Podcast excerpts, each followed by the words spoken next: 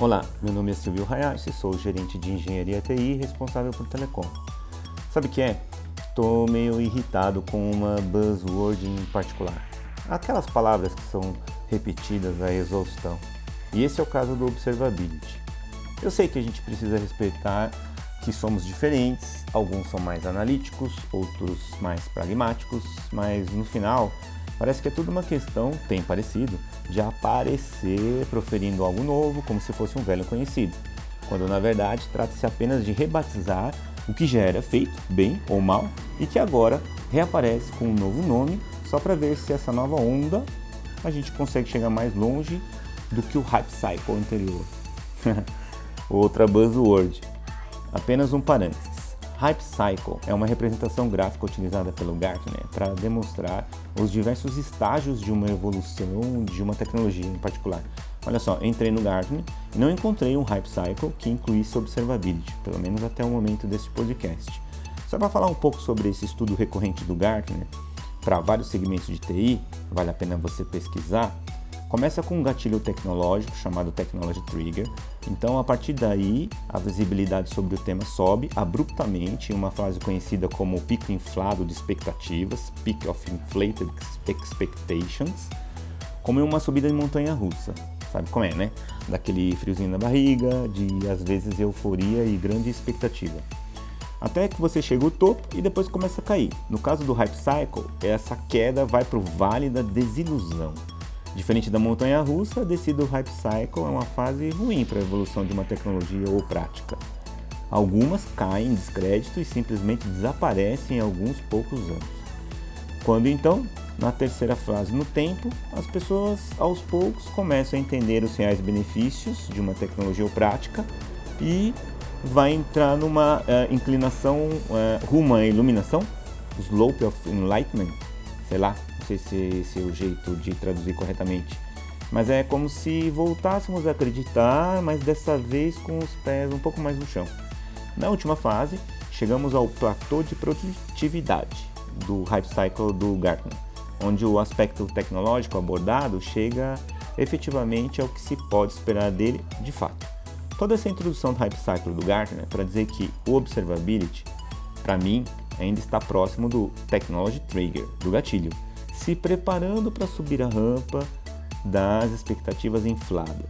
Para mim, é aqui que o processo virtuoso, muito mais com cara de jornada que uma iniciativa de um projeto com começo, meio e fim, ele pode literalmente ser enterrado, a gente perder isso. Isso que eu gostaria de evitar. Né? Gastamos tanta energia nessa, entre aspas, subida, que mesmo depois de tantas buzzwords já passadas, que a gente fez isso com outras palavras, termos práticos, a gente continua usando as mesmas técnicas arcaicas de ficar tentando aparecer, repetindo as palavras novas sem entender o que elas realmente representam. Desculpa a minha franqueza, tá? É que isso realmente me irrita. É, outra desculpa a ser pedida aqui é, é para aqueles que já se aprofundaram no estudo e que de fato conhece e sabe que o gatilho tecnológico do termo observability tem relação direta com microserviços e desenvolvimento de aplicações cloud native. Tudo isso feito para dar visibilidade neste ambiente que requer novas técnicas, melhorias adaptadas à nova realidade da gestão de sistemas desenvolvidos em ambientes virtuais e microsegmentados em cloud total relação com containers, dockers, kubernetes, etc. Só que, além das ações desempenhadas pelos times de desenvolvimento cloud, esse termo, né, observability, essa buzzword, está chegando para as equipes de infraestrutura de TI e, na minha visão, equivocadamente proferida. Algumas vezes até para renomear velhos dashboards ou relatórios que acabam recebendo o nome e apelido novo de observability. Olha só, o que nós estamos fazendo com o Observability.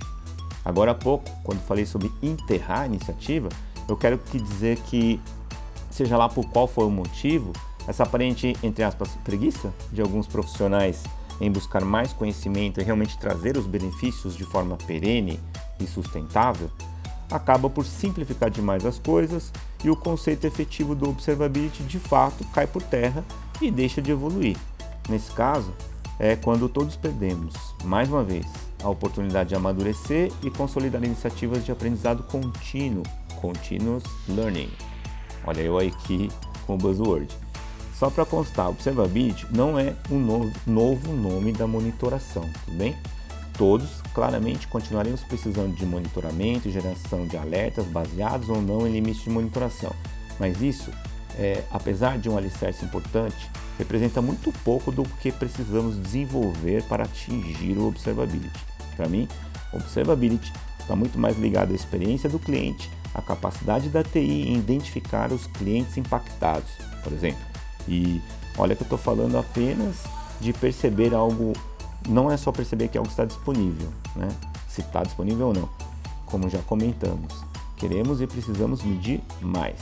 Precisamos medir a confiabilidade. Essa sim, uma medida complexa, pois cabe a nós especialistas substituir as percepções subjetivas por evidências concretas que possam, de forma irrefutável, determinar se nossos clientes estão ou não satisfeitos. Também acredito que não existe um limite único um parâmetro único a partir do qual né, é, você teria clientes satisfeitos de um lado e do outro lado os insatisfeitos. Só lembrando um dos pilares do DevOps, né, sua cultura preza que meçamos tudo. Precisamos classificar o que medimos em diferentes patamares para diferentes níveis de satisfação de nossos clientes. Portanto, para mim, não existe observability sem métricas claras definidas sob perspectiva do cliente. Ou você ainda acha que os clientes estão preocupados com porcentagem de consumo de CPU, memória ou de links de comunicação. Não, né? O que eles querem de fato é saber o tempo da demora para pedir entre pedir algo e o sistema devolver a informação que eles solicitaram. O tempo de um user request, que é, também é conhecido como latência de um user request, é uma das métricas que a gente precisaria insistentemente né, buscar, medir, controlar. Por último, Apenas para recordar, já falei disso em outro podcast, as bases do Observability são logs estruturados, métricas e tracing. Pois então, agora me responde uma pergunta aqui. O que você anda medindo chamando de observability? Até breve, galera.